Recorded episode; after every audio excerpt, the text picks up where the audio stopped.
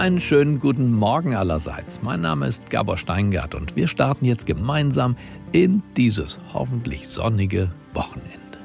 Jeden Abend gegen 21 Uhr, das wissen Sie längst, versuchen wir Deutschland neu zu denken. Unser Podcast Der achte Tag beschäftigt sich mit dem, was kommt, was bleibt und das, was sich auf jeden Fall verändern muss.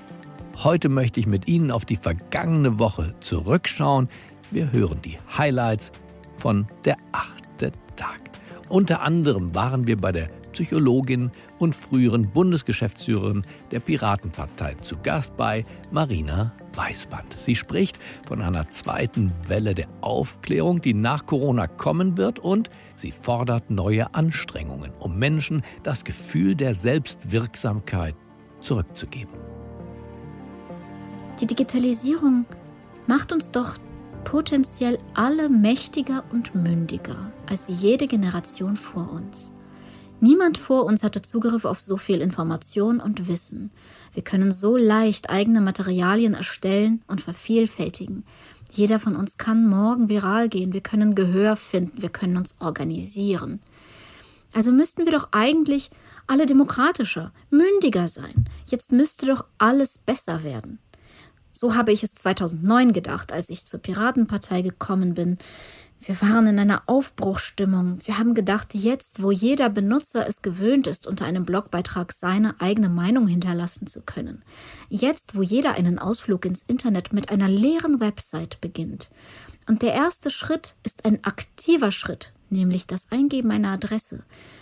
Jetzt müssten doch eigentlich alle mündige Bürger werden.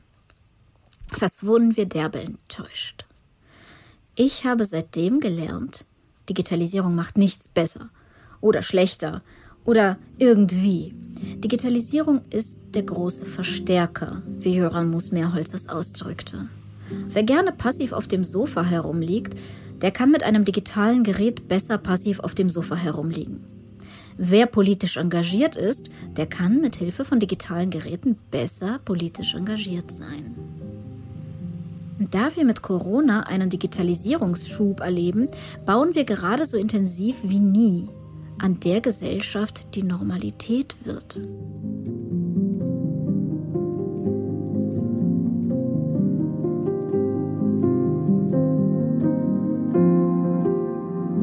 (2013) demonstrierten auf dem Maidan in Kiew 30.000 Menschen, die auf einem zentralen Platz wohnten ohne politische Anführer, ohne irgendeine Art von Fremdorganisation.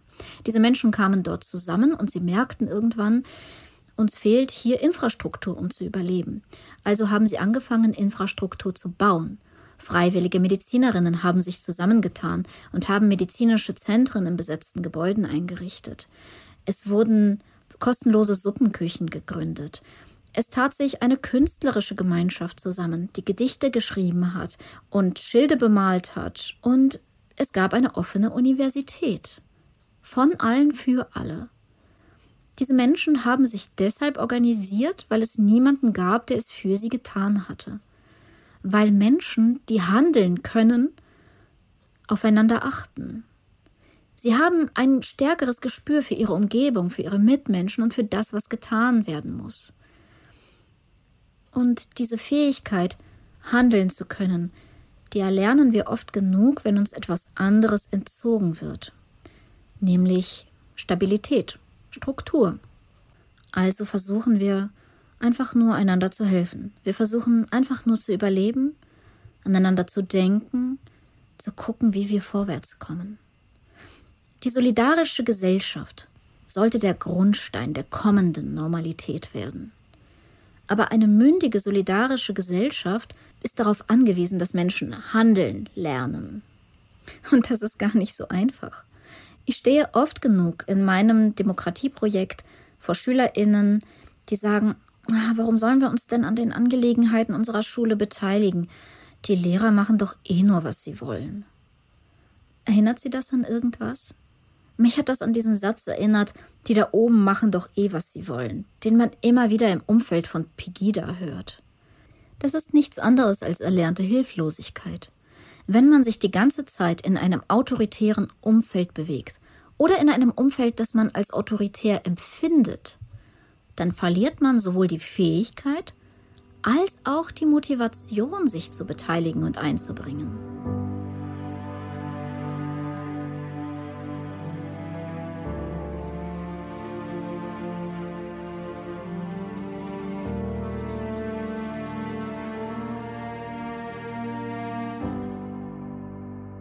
Was es dagegen braucht, ist das Gefühl der Selbstwirksamkeit.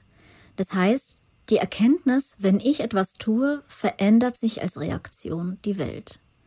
Das Gefühl der Selbstwirksamkeit ist das, was einen freien Menschen ausmacht. Das Gefühl der Selbstwirksamkeit ist erst das, was uns überhaupt dazu motiviert, so etwas wie Verantwortung zu übernehmen. Was uns bevorsteht, ist nichts Geringeres als eine zweite Welle der Aufklärung.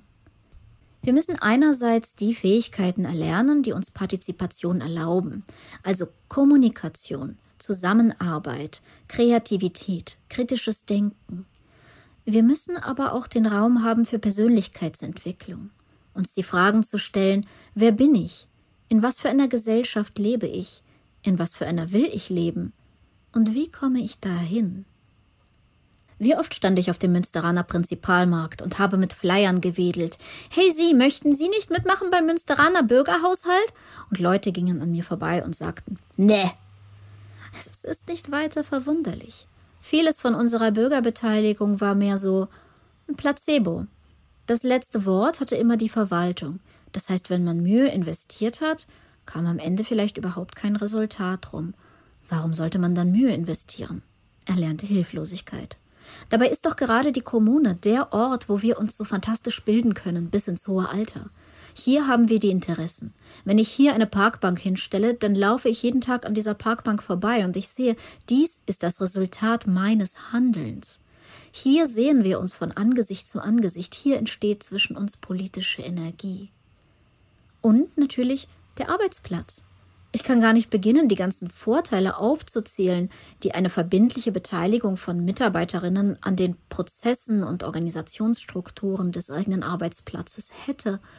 Aber noch immer haben viele Arbeitgeberinnen Angst davor. Sie haben Angst vor Kontrollverlust. Sie haben Angst vor Chaos. Leute schauen mich an und sagen, bist du blöd?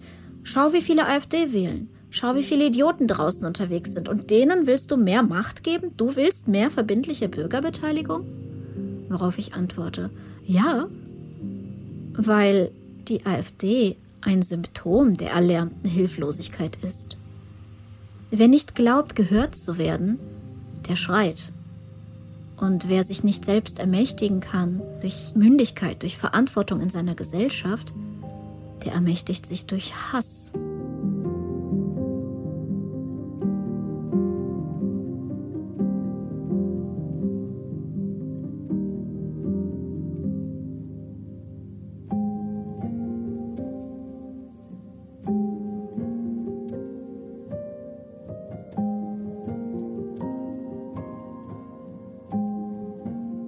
Der Wunsch nach anhaltender Solidarität und Brüderlichkeit nach Corona ist sehr fromm. Er erfordert aber auch strukturellen Wandel. Er erfordert ein Umdenken in der Infrastruktur. Er erfordert Organisationsentwicklung. Wenn wir wirklich wollen, dass Schulen, Unternehmen, Vereine, Kommunen sich umstellen und ihren Mitgliedern mehr Mitbestimmungsmöglichkeiten geben, ihnen mehr Handeln ermöglichen, dann muss das begleitet werden. Es muss didaktisch begleitet werden. Demokratisierung ist Beziehungsarbeit. Und das bedeutet, dass wir durch die Digitalisierung nicht weniger Stellen brauchen, sondern mehr, vor allem im sozialen Bereich. Vor allem in den Bereichen, wo Menschen begleitet werden müssen. Menschen, die Angst haben, sich abgehängt zu fühlen. Menschen, die neue Fähigkeiten erlernen müssen. Menschen, die auf neue Weise zusammenkommen. Wir brauchen zwei Dinge. Das erste ist die Erinnerung daran, wie es ist, für sich und seine Umwelt verantwortlich zu sein, weil keine offizielle Behörde, kein Staat, keine Autorität die Antworten parat hat. Diese Unsicherheit darüber, dass niemand von oben uns rettet und die Erkenntnis, dass das bedeutet, dass wir uns selbst retten müssen. Und das Zweite ist, einen ganz konkreten Katalog von Veränderungen, die wir erreichen müssen, um dieses Gefühl zu verstetigen, auf eine solidarische, gerechte und nachhaltige Weise. Denn bei Gott, das ist nicht die letzte Krise, die wir haben. Wenn die wahre Katastrophe herankommt, die Klimaveränderung, dann werden wir eine Krise nach der anderen erleben. Und die Wirtschaft wird alles andere als stabil sein. Und die Autoritäten werden keine Antworten haben. Und was wir haben werden, ist uns, die Vielfalt von Menschen, von Erfahrungen, von Expertinnen und Experten auf jedem einzelnen Gebiet, die dann Verantwortung tragen müssen, die dann gemeinsam Lösungen finden müssen, die dann ständig mit dieser Unsicherheit zu kämpfen haben. Wir können das nicht als dauerhaften Zustand der Angst und Hilflosigkeit erleben. Wir müssen es erleben als einen Zustand des Handelns. Das heißt ganz konkret, wir müssen es jetzt schon vorbereiten. Mehr verbindliche Teilhabe an Schulen. Wir brauchen ein Demokratiegesetz, das uns hilft, die Projekte, die dieses Handeln lernen im Moment fördern, zu verstetigen. Wir brauchen Infrastruktur in Nutzerhand. Wir brauchen zufällig geloste Bürgerräte, die sich interdisziplinär mit den komplexen Problemen der Gegenwart und der Zukunft befassen.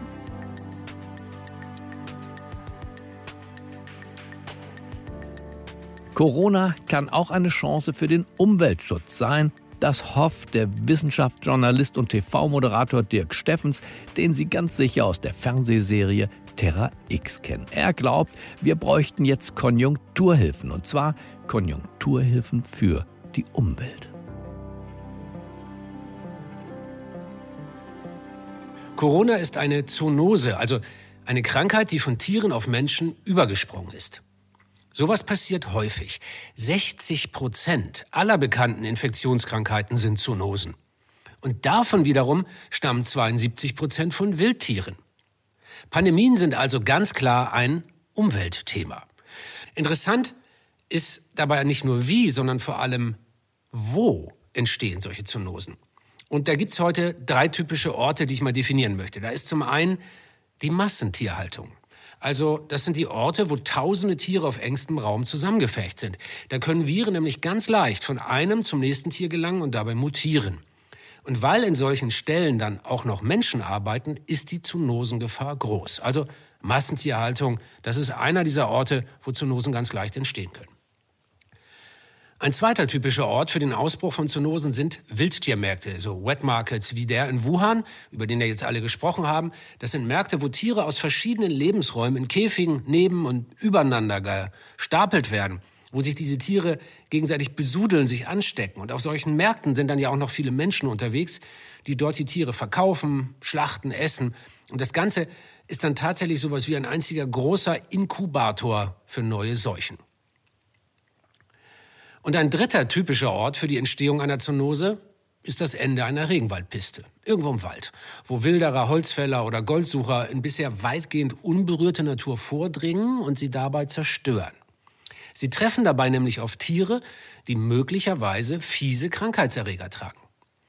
Sie drängen diese Tiere und auch ihre Krankheitserreger in andere Lebensräume oder töten die Wirte. Und wenn so ein Krankheitserreger seine ursprünglichen Wirte verliert, dann versucht er natürlich, auf neue Wirte überzuspringen und manchmal gelingt das dann auch. Zum Beispiel auf einen Menschen. Dieses Ereignis wird Spillover genannt. Schon die Pest hat gezeigt, was für Folgen es haben kann, wenn wir die Artenbalance zertrümmern. Die Nagetiere, mit denen sich die Krankheit ja verbreitet hat, die konnten sich erst explosionsartig vermehren, nachdem wir ihnen günstige Lebensbedingungen geschaffen und viele ihrer natürlichen Feinde ausgemerzt hatten. Deshalb ist Umweltschutz auch Seuchenschutz. Eine intakte Natur, und zwar insbesondere die Vielfalt der Arten, bremst die Ausbreitung von Pandemien. Das ist ein bisschen vergleichbar mit den Folgen der Klimakrise. Stürme und Überschwemmung hat es ja immer schon gegeben. Aber jetzt werden sie eben häufiger. Krankheiten und Seuchen hat es auch schon immer gegeben, aber jetzt werden sie ebenfalls häufiger.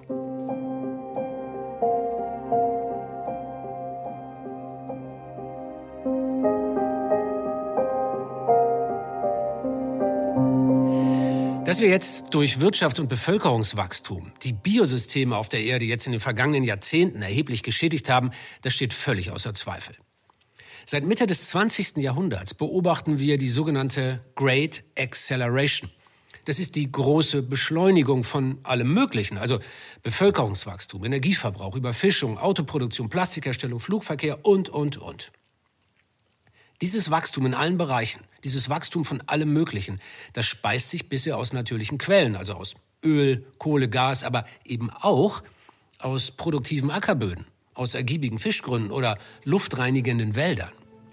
Die Industrie ist auf all das zwingend angewiesen, genauso wie die Börse. Alles, was auf der Erde passiert, hängt davon ab. Biosystemleistungen werden all die Dinge genannt, die uns die Natur der Erde kostenlos als Dienstleistung zur Verfügung stellt.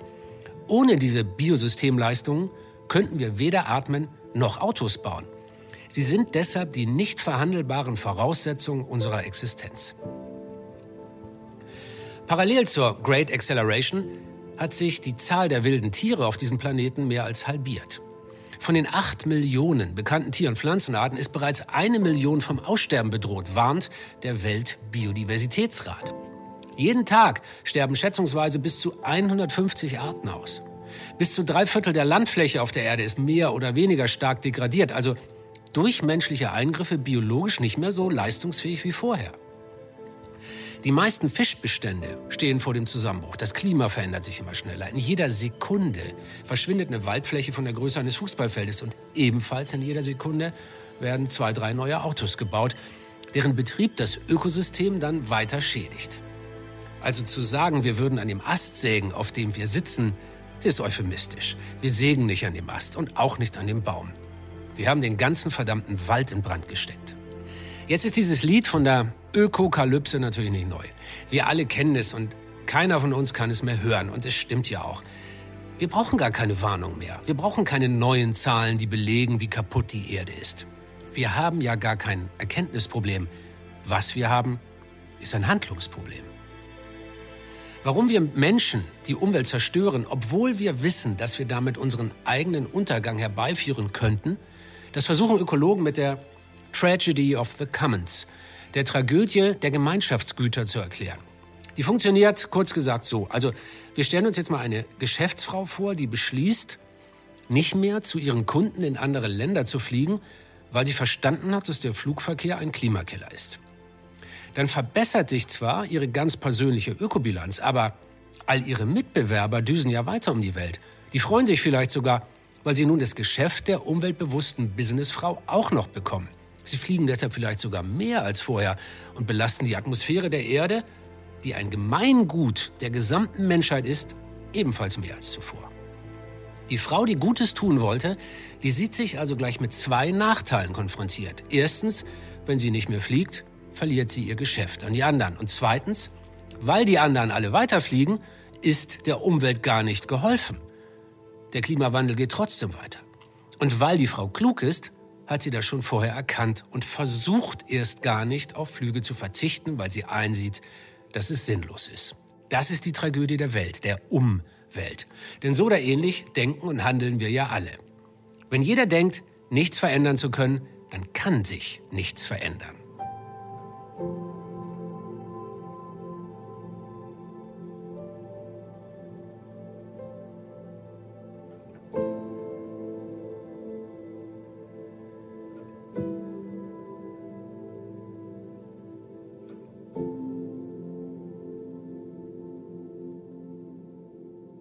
Weil jetzt ja gerade mehr Geld in Wirtschaftsprogramme gepumpt wird als jemals zuvor, haben wir die riesengroße Chance, gestärkt aus der Corona-Krise rauszukommen. Weil nämlich überall auf der Welt gleichzeitig, fast alle Branchen gleichzeitig neu hochgefahren werden. Das ist die Gelegenheit für einen Richtungswechsel. Die ist so günstig wie wohl nie zuvor. Mit dem Neustart können wir auch die Neuausrichtung schaffen. Die Autoindustrie, die ist ja hier bei uns in Deutschland nach wie vor der unverzichtbare Lebensnerv unserer Wirtschaft. Die könnte dabei sogar zur Modellbranche werden. Nie war ein Paradigmenwechsel so einfach wie genau jetzt. Denn würden die vielen, vielen Milliarden Steuergelder, die jetzt aller Voraussicht nach in Richtung VW, BMW, Mercedes, Opel, Audi und Porsche fließen werden, an die Bedingungen geknüpft, sie ausschließlich in moderne, besonders umweltschonende Fahrzeugentwicklung zu investieren, dann hätte das gleich zwei Effekte. Erstens würde unsere deutsche Kernbranche die Hilfe bekommen, die sie braucht. Und zweitens könnte sie damit Technologien entwickeln, die auch in 10, 20 oder 30 Jahren noch wettbewerbsfähig sind. Verbrennerautos sind Auslaufmodelle. In Frankreich und Kanada, da wird die Neuzulassung von Diesel- und Benzinern ab 2040 verboten sein. In Taiwan und Großbritannien schon ab 2035. In Dänemark, Indien, Israel, Irland, Schweden, Slowenien, den Niederlanden und diese Liste erhebt keinen Anspruch auf Vollständigkeit, sogar schon ab 2030. Norwegen ist noch schneller, da wird schon in fünf Jahren Schluss sein. Und ich gehe jede Wette ein, dass China, unser wichtigster Automarkt überhaupt, in absehbarer Zeit auch ein Verbrennerverbot beschließen wird. Also wenn wir jetzt Milliarden raushauen, um die Produktion von Modellen zu fördern, die in ein paar Jahren unverkäuflich sein werden, dann können wir das Geld auch gleich selbst verbrennen. Mit dem Corona-Geld aber können wir uns auch ein Ticket in die Zukunft lösen. Die Leitplanken für alles menschliche Handeln setzt die Natur. Weil es keinen Planet B gibt, müssen wir mit dem auskommen, was Planet A uns bereitstellen kann. Unser Gestaltungsspielraum liegt nur zwischen diesen Leitplanken. Sie sind die planetaren Grenzen, unverrückbar, unverhandelbar, so wie die Schwerkraft oder die Lichtgeschwindigkeit, Naturgesetze eben. Der WWF schlägt deshalb vor, mindestens die Hälfte aller Corona-Konjunkturhilfen in umweltpolitisch sinnvolle Bereiche zu stecken. Wenn wir das hinkriegen, dann könnten wir mit einer moderneren, wettbewerbsfähigeren Ökonomie aus der Seuchenzeit herauskommen. Wir könnten eine Exportnation bleiben, erfolgreich, wohlhabend, verlässlich. Und genau das ist meine Vision für die Zukunft. Bleiben Sie gesund. Ihr Dirk Steffens.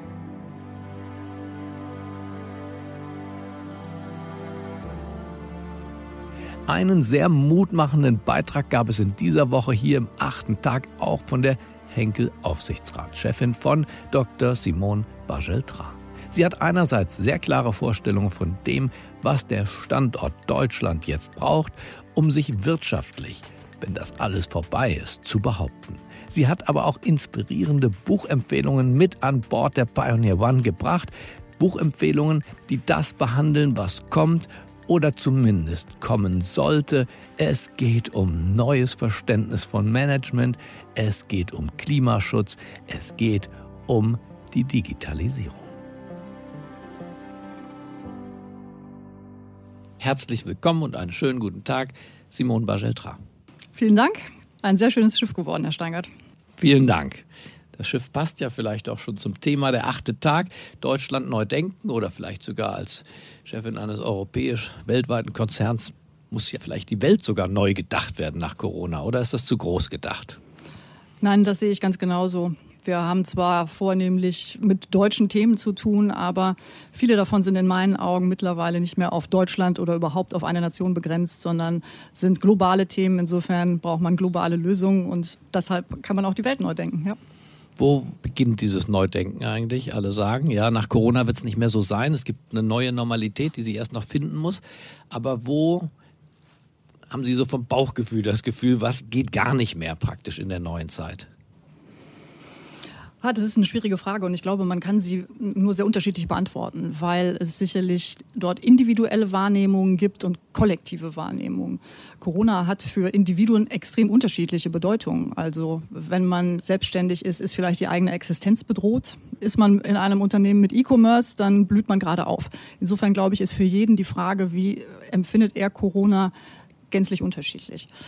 Kollektiv ähm, haben wir sicherlich auch als Gesellschaft Wahrnehmungen zu dieser Krise und auch Schlussfolgerungen für die Zukunft.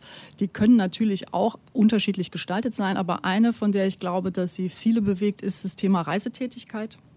Durch die veränderte Arbeitswelt wird klar, dass in Zukunft nicht mehr jede Dienstreise oder vielleicht auch nicht mehr jede private Reise tatsächlich angetreten wird, sondern durch andere Möglichkeiten des Miteinander ins Kontakttretens ersetzt wird. Haben Sie sich da was vorgenommen? Ich meine, jetzt sind wir ja alle gezwungen, weniger zu reisen, international praktisch auf Null gestellt. Aber für die Zeit danach das eigene Reiseverhalten, vielleicht auch aus klimatischen Gründen, vielleicht auch aus Gründen der Work-Life-Balance, vielleicht aber auch aus Gründen der Arbeitseffektivität zu verändern? Ja, Ich ähm, sehe bei mir selber, dass man natürlich von zu Hause aus auch hervorragend arbeiten kann. Es ist nicht so, dass ich das vorher nicht auch schon getan hätte, aber natürlich nicht in dieser Intensität.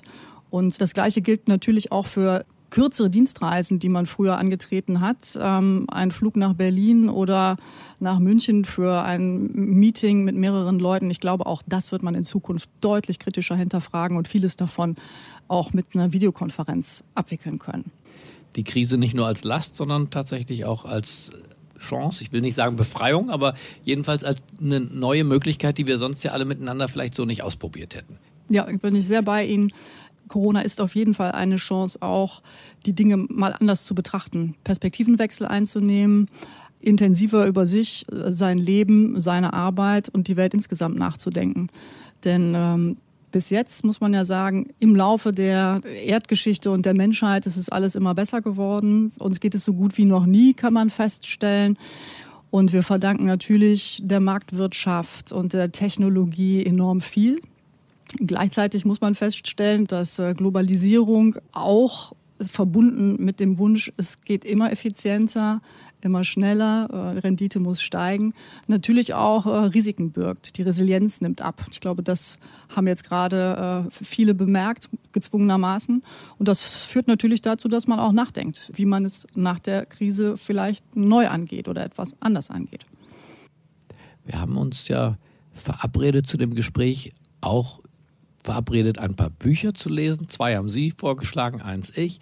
Sie hatten vorgeschlagen das Buch Das unendliche Spiel von Simon Sinek, einem Amerikaner, der in dem unendlichen Spiel ja ganz ohne Corona schon äh, dazu anregen möchte, zu ja unsere doch limitierte Rolle äh, in diesem Leben auch als solche anzunehmen und deswegen nicht von einem endlichen Spiel auszugehen. Ich muss Profit machen, ich muss schnell sein, ich muss effektiv sein und irgendwann ist vorbei, sondern dass gerade Wirtschaft ein unendliches Spiel sein sollte und auch ist und deswegen nach ganz anderen Regeln gespielt werden muss. Habe ich das richtig zusammengefasst? Ja, also er unterscheidet zwei grundsätzliche Themen voneinander. Endliche Spiele, wie zum Beispiel Fußball, versus unendliche Spiele. Und bei den endlichen Spielen sind die Regeln sehr klar, die Spieler sind sehr klar und am Ende gibt es einen Gewinner. Nach 90 Minuten ist das Spiel vorbei, einer hat gewonnen, man geht auseinander, einer freut sich, einer traurig und dann war es das erstmal. Bei den unendlichen Spielen ist das Setup schon ein anderes, weil man nicht grundsätzlich alle Spieler kennt, weil die Regeln nicht unbedingt so festgefahren sind und das Ganze deutlich mehr in Bewegung ist. Und es geht da bei dem unendlichen Spiel darum, überhaupt im Spiel zu bleiben. Man muss mit den eigenen Ressourcen so umgehen, dass man überhaupt im Spiel bleibt. Und äh, das gilt für die Wirtschaft als Unternehmen, das gilt für die Wirtschaft, aber er macht ja auch andere Beispiele. Auch Ehe ist ein unendliches Spiel.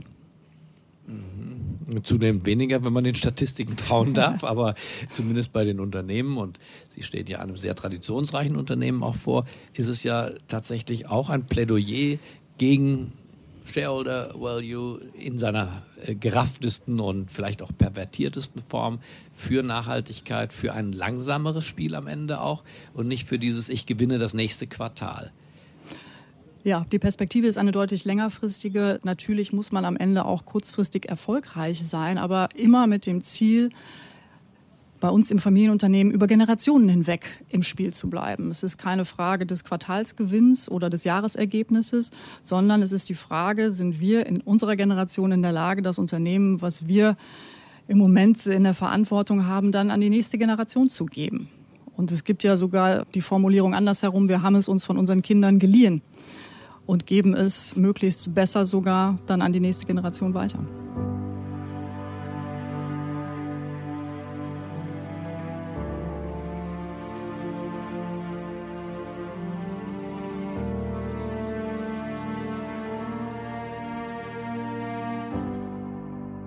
Wir erleben ja, und damit wäre ich bei Buch Nummer zwei, dem Second Machine Age, von zwei Autoren vom Massachusetts Institute for Technology, dass wir in einer Zeit der Transformation leben und diese Krise womöglich diese Transformation hin zum Digitalen, weg aus dem Analogen, weg aus der alten Industriegesellschaft beschleunigt.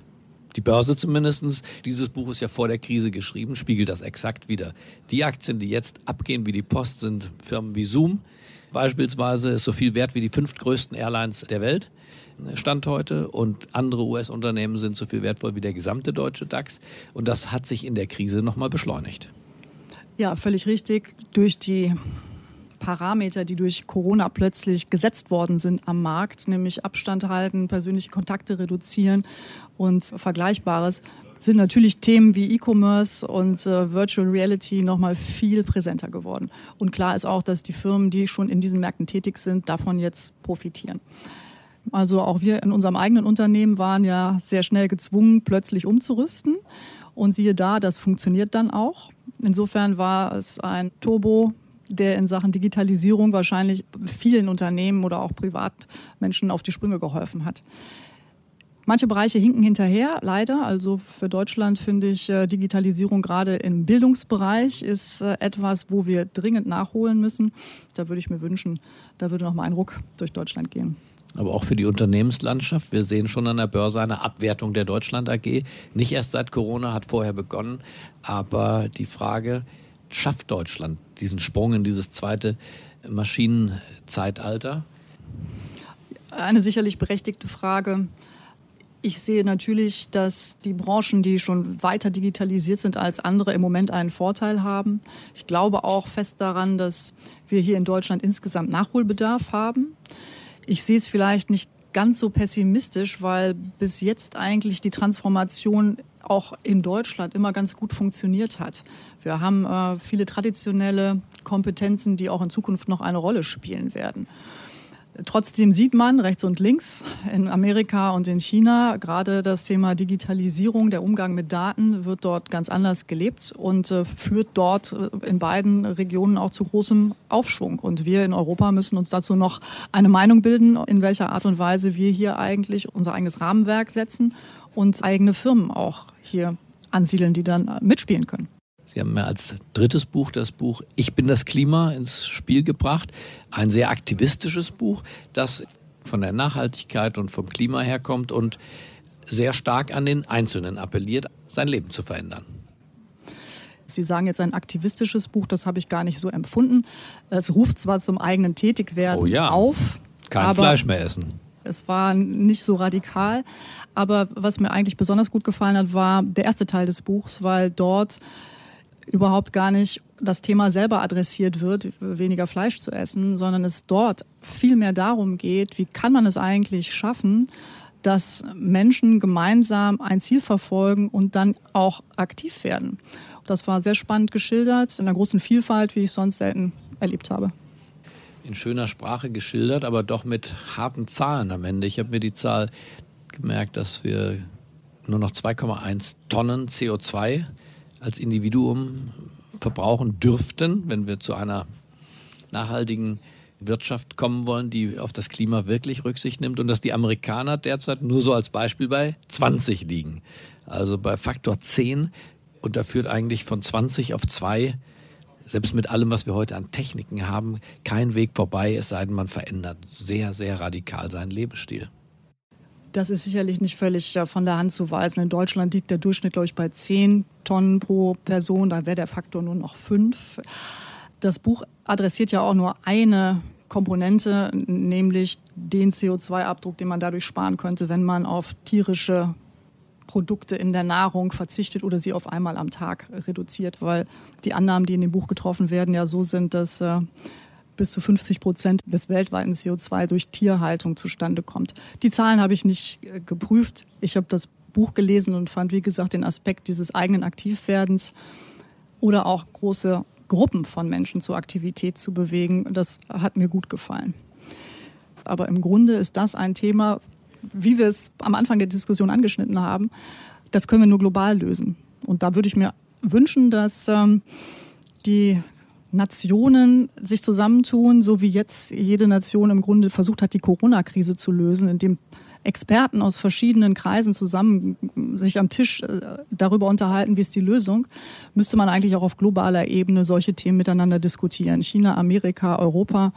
Was sind Rahmenbedingungen, die wir alle zusammen versuchen einzuhalten, damit wir alle zusammen auch einen Fortschritt machen? Gibt es irgendwas Besonderes, wo Sie sagen, das hat Ihnen Zuversicht gegeben in letzter Zeit, wo Sie sagen, da hat die Menschheit wirklich mal was hingekriegt? Ich finde die Tatsache, dass man in der Krise jetzt äh, sich mit unterschiedlichen Professionen an den Tisch setzt und ernsthaft austauscht. Dieses in den Unternehmenskreisen gepredigte Thema Diversity auch in der Politik richtig greifbar war, fand ich extrem positiv. Und einzelne Protagonisten haben nicht nur geredet, sondern die haben sich auch zugehört und äh, haben abgewägt. Und deshalb bin ich hier eigentlich sehr zuversichtlich, dass auch die Protagonisten gemerkt haben, wie wohltuend es ist, wenn man mal andere Professionen an den Tisch nimmt und sich ernsthaft austauscht, nicht gegeneinander, sondern miteinander an der Lösung eines Ziels arbeitet. Ja, dann ist doch dieser Zuversicht gar nichts mehr hinzuzufügen. Ich bedanke mich bei Simon Bajeltra für das Gespräch. Vielen herzlichen Dank, Herr Steingart. Hat Spaß gemacht. Dankeschön.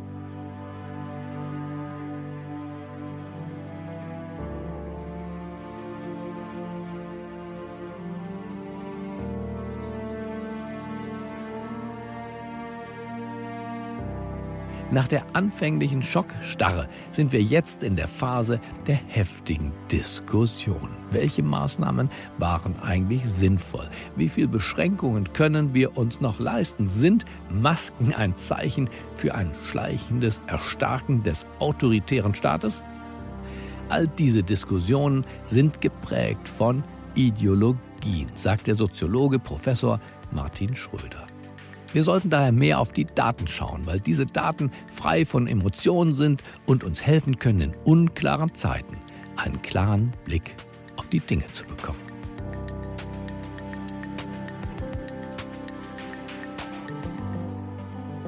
Um vielleicht mal mit dem Thema anzufangen, das uns sicher gerade alle interessiert. Wie geht es Menschen jetzt gerade mit den Corona-Maßnahmen? Was kann man Menschen noch alles zumuten? Das Problem, wenn wir probieren, solche Fragen zu beantworten, wie auch das Problem, das entsteht, wenn wir die meisten gesellschaftlichen Fragen beantworten, ist, dass wir alle ein Bauchgefühl für sowas haben. Und das Problem an diesem Bauchgefühl ist aber, dass dieses Bauchgefühl durch Meinungen beeinflusst sind, die uns erstmal eher von der richtigen Lösung wegführen als hinführen. Zum Beispiel auch durch Ideologien oder durch große Ideen, konservativ sein oder liberal sein oder gegen den Markt eingestellt sein, die uns eben unser Leben lang beeinflussen. Und das Problem daran ist, diese, sagen wir mal, ideologischen Sichtweisen über die Realität nachzudenken, die sind oft falsch, weil sie eben gar nicht von Daten ausgehen, sondern weil sie eben vielmehr von einer vorherbestimmten, vorherigen Meinung ausgehen. Und jetzt muss man auch sagen, dass die Gesellschaftswissenschaft, die Sozialwissenschaft selber gar nicht viel besser war als dieses Bauchgefühl. Also es gibt das, was man auf Englisch Armchair Sociologists nennt sozusagen Soziologen, die in einem Ledersessel sitzen und ein bisschen über die Welt philosophieren.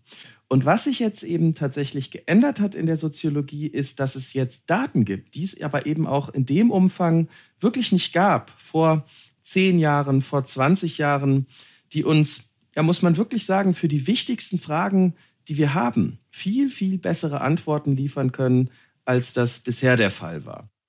Ein Beispiel ist das sozioökonomische Panel. Da werden seit 1984 Menschen alles Mögliche gefragt und die Datenmenge ist gigantisch. Also es wurden 85.000 Menschen 34 Jahre lang befragt, sodass man ungefähr 650.000 Befragungen hat.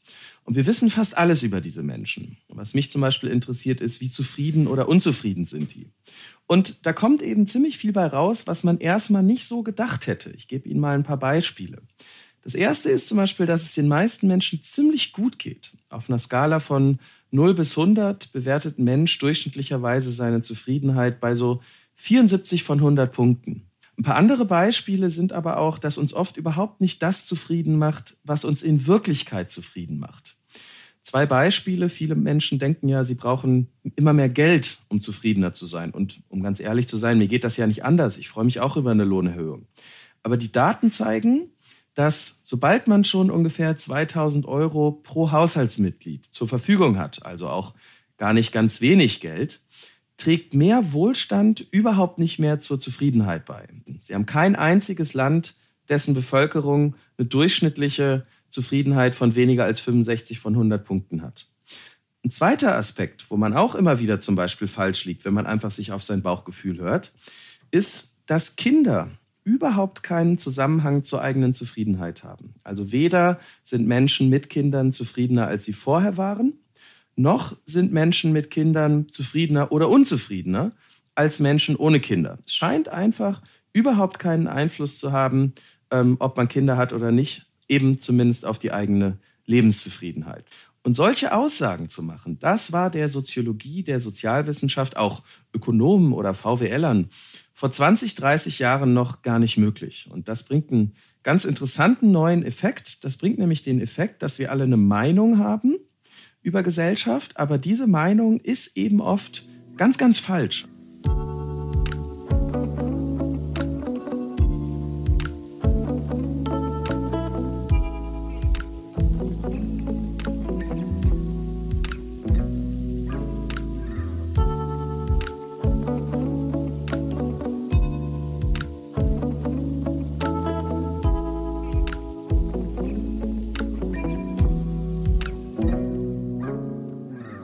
Man sich alle diese Daten anguckt, sowohl für die Welt als auch für Deutschland, dann findet man kaum etwas, wo man sagen würde, äh, die Welt wird tatsächlich schlechter, sondern in Bezug auf fast jeden Indikator, der uns interessieren könnte, wird die Welt messbar, unabhängig davon, was jetzt Ihre Meinung ist, unabhängig davon, ob ich persönlich finde, dass man das so sehen sollte, messbar besser. Es gibt zwei, drei Indikatoren, da kann man das nicht einfach so sagen. Es gibt wahrscheinlich Artenschwund, der irgendwann bedrohlich wird. Und es gibt natürlich, nach allem, was wir wissen, sowas wie den Klimawandel. Es gibt auch in schon sich entwickelten Ländern, also in relativ reichen Ländern, zunehmende ähm, Ungleichheit in dem Sinne, dass vor allem die Reichen noch Einkommenszuwächse haben und alle anderen nicht. Aber von, sagen wir mal, 50 Indikatoren, wo wir uns, denke ich, alle sicher wären, wenn diese Indikatoren besser werden, muss man wirklich sagen, fast alles wird besser. Darum eben der Titel dieses vorvorletzten Buches, warum es uns noch nie so gut ging und wir trotzdem ständig von Krisen reden, weil wir eben immer auf dieses Bauchgefühl hören, das aber auch aufgrund dessen, was die Medien machen, natürlich erstmal sich immer auf Katastrophen bezieht. Warum?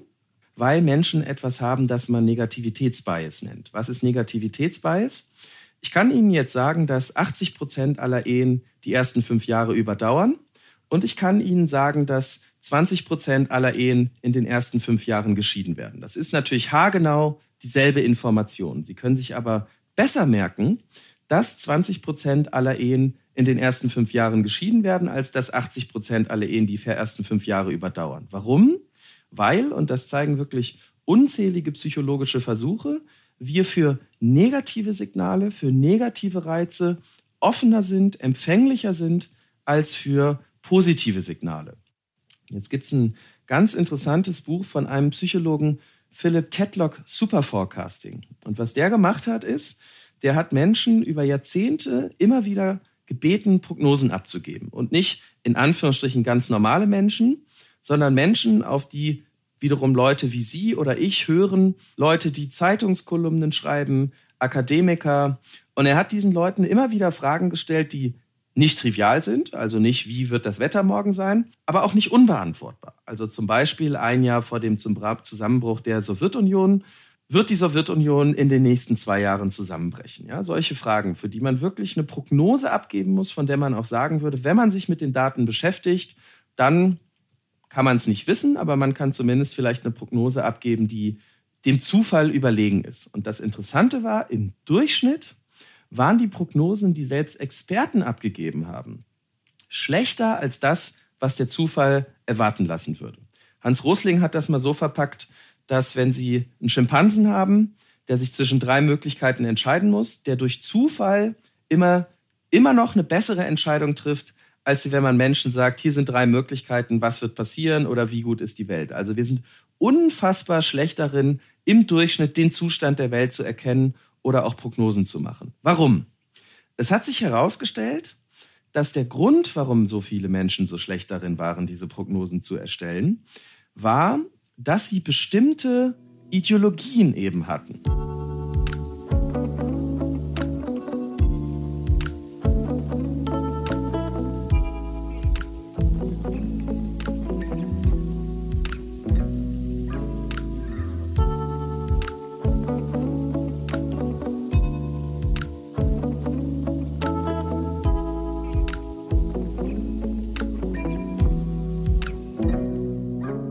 Gebe Ihnen mal ein Beispiel, was dafür ganz interessant ist.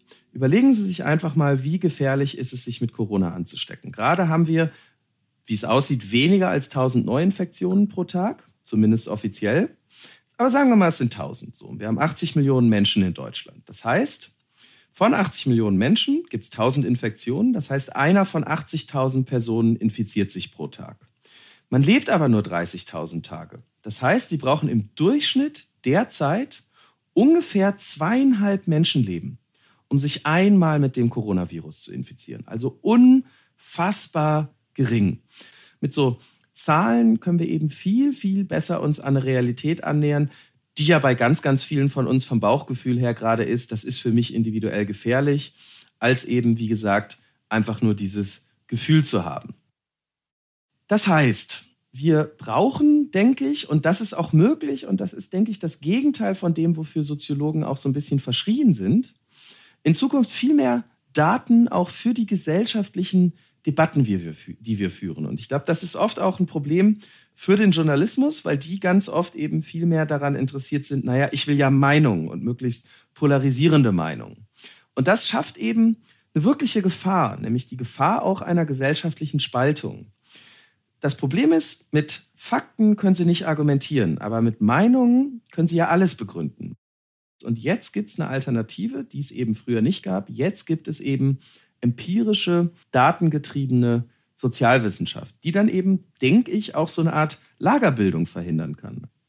Das heißt, und das bedeutet, wir Wissenschaftler sind auch mehr in der Pflicht und müssen auch in der Pflicht genommen sein, unsere Forschungsergebnisse tatsächlich verständlich und nutzbar zu kommunizieren. Ich muss ja selber zugeben, wenn ich mich so an der Uni umschaue und mir anschaue, wofür Steuergeld ausgegeben wird, dann schockiert mich das ja auch manchmal, was für Sachen da gemacht werden, von denen man sich wirklich auch im besten Fall nicht erklären kann, wie das denn jetzt nützlich ist. Ja, Historiker, die sagen, ich muss mir aber unbedingt die Rotterdamer Schiffsbauindustrie von 1880 bis 1884 angucken und nicht, um danach irgendwas anderes zu erklären, sondern weil das nun mal per se wichtig ist. Ich sage es Ihnen ganz ehrlich, da verstehe ich dann auch nicht, warum ich, meine Oma und alle anderen dafür Steuergeld ausgeben müssen. Das heißt, auch die Wissenschaftler, denke ich, sind in der Pflicht und sollten auch von sozusagen interessierten Bürgern in die Pflicht genommen werden, erklären zu können, was trägt dazu bei, eine bessere Gesellschaft zu machen, einen informierteren Blick auf die Gesellschaft zu haben. Zum Abschluss dieser Woche waren wir dann noch beim Politikwissenschaftler Professor Dr. Herfried Münkler zu Gast. Er hat darüber gesprochen, wie es mit der Globalisierung weitergehen könnte und welche Rolle dabei eine europäische Handlungsfähigkeit dringend spielen muss.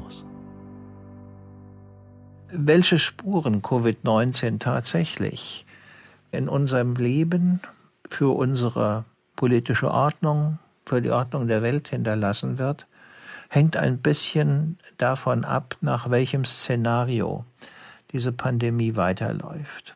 Zwei Möglichkeiten.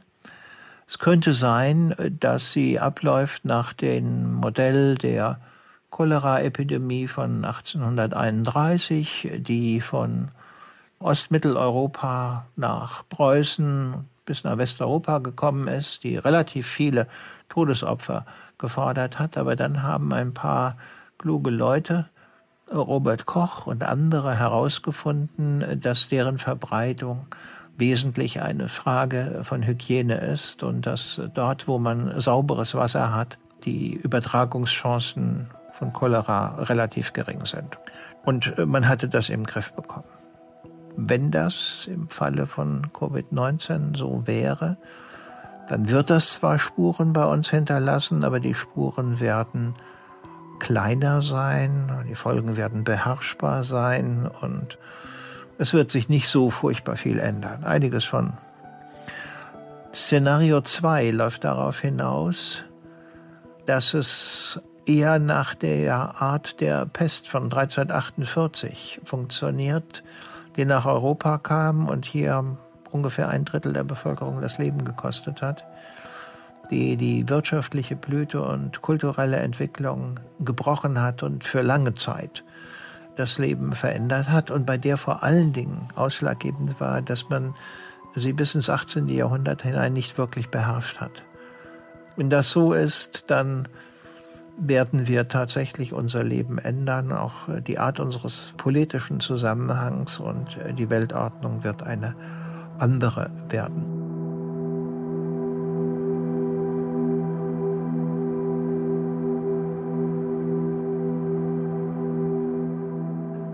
Kommen wir also zur Globalisierung. Die Euphorie, mit der äh, dieser Prozess äh, nach dem Zusammenbruch des Ostblocks begonnen hat, ist eigentlich schon lange verflogen.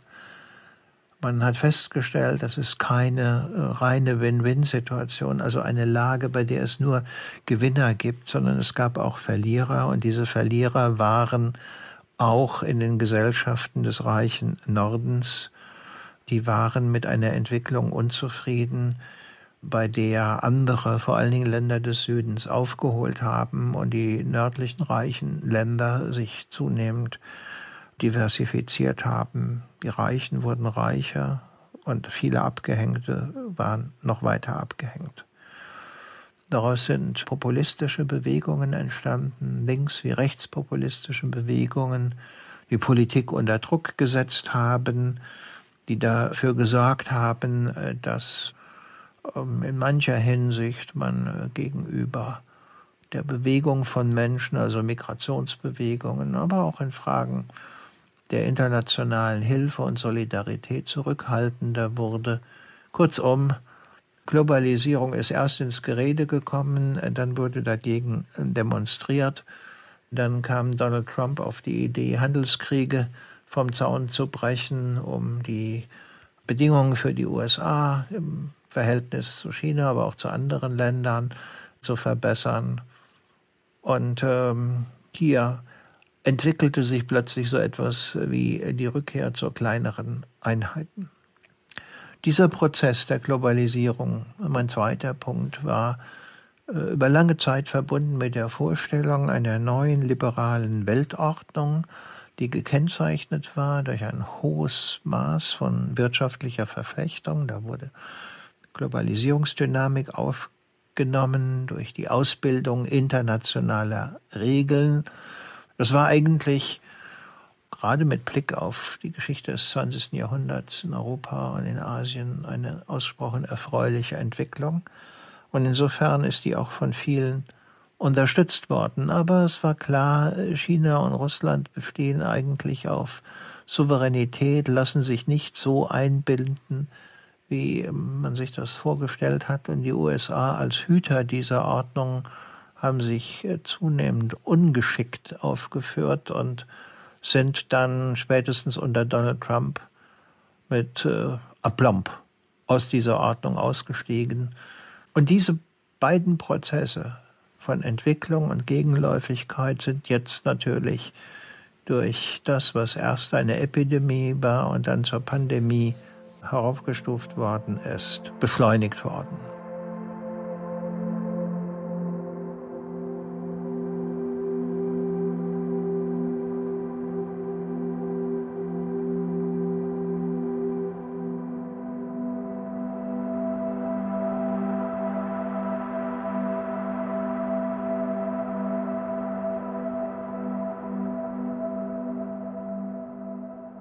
sah also so aus, als würden wir in einem Salto Mortale zurückkehren in die Anfänge des 20. Jahrhunderts. All das hinter uns lassen, äh, was äh, nach 1945 sich entwickelt hat. Aber dann zeigte sich, der Staat ist doch in Europa jedenfalls ein bisschen zu klein, um all das leisten zu können. Und äh, auch den Nationen reicht da nicht hin.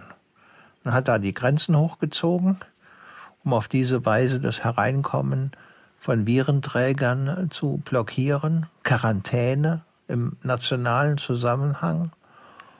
Aber dann stellte sich relativ schnell heraus, man hat dadurch Lieferketten unterbrochen, sowohl was Produktion anbetrifft, aber zunächst einmal noch viel wichtiger, was die Versorgung der Bevölkerung mit Lebensmitteln anbetraf. Und man hat auch die Saisonarbeiter, die man unbedingt braucht, um seine landwirtschaftliche Produktion aufrechtzuerhalten, ausgesperrt.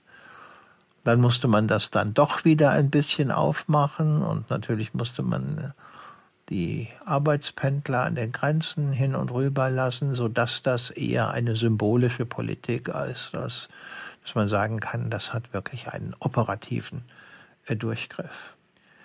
Man hat also gelernt, eigentlich sind Nationalstaaten jedenfalls dann, wenn wir unseren Wohlstand einigermaßen aufrechterhalten wollen, zu klein, zu begrenzt, um handlungsfähige Größen herzustellen.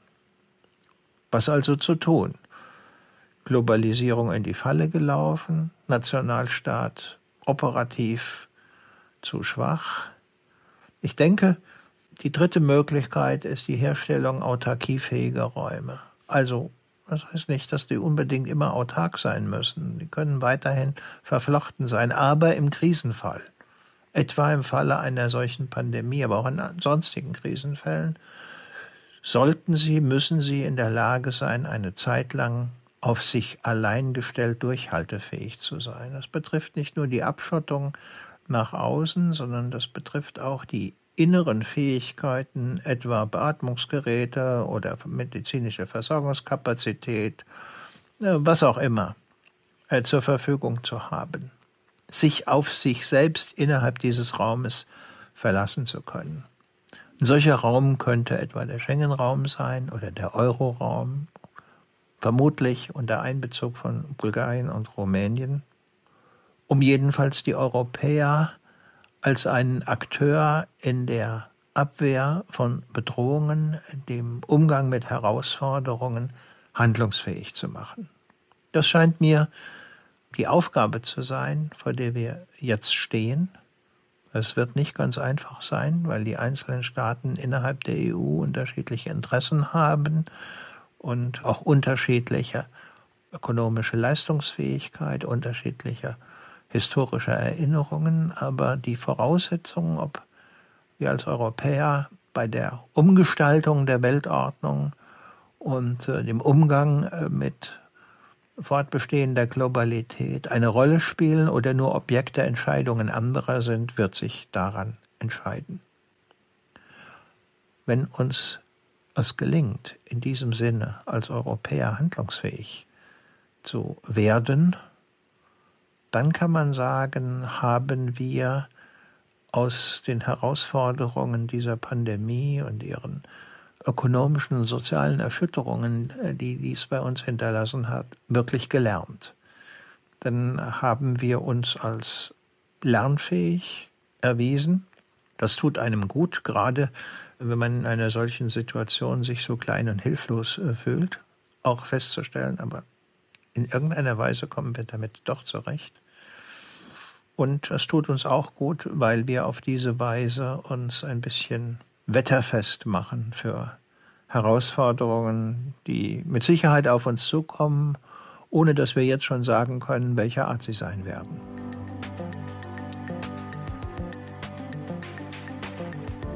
Das waren die zahlreichen und zuversichtlichen Gedanken unserer Gastgeberinnen und Gastgeber in der zurückliegenden Woche.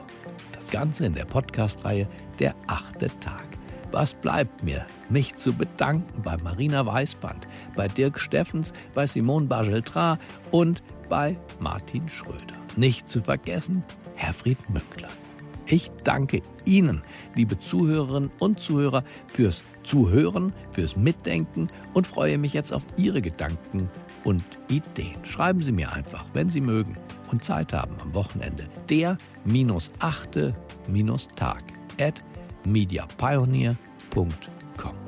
Ich wünsche Ihnen ein Wochenende der Heiterkeit und der Nachdenklichkeit. Bleiben Sie mir gewogen. Es grüßt Sie auf das Herzlichste. Ihr Gabor Steingart.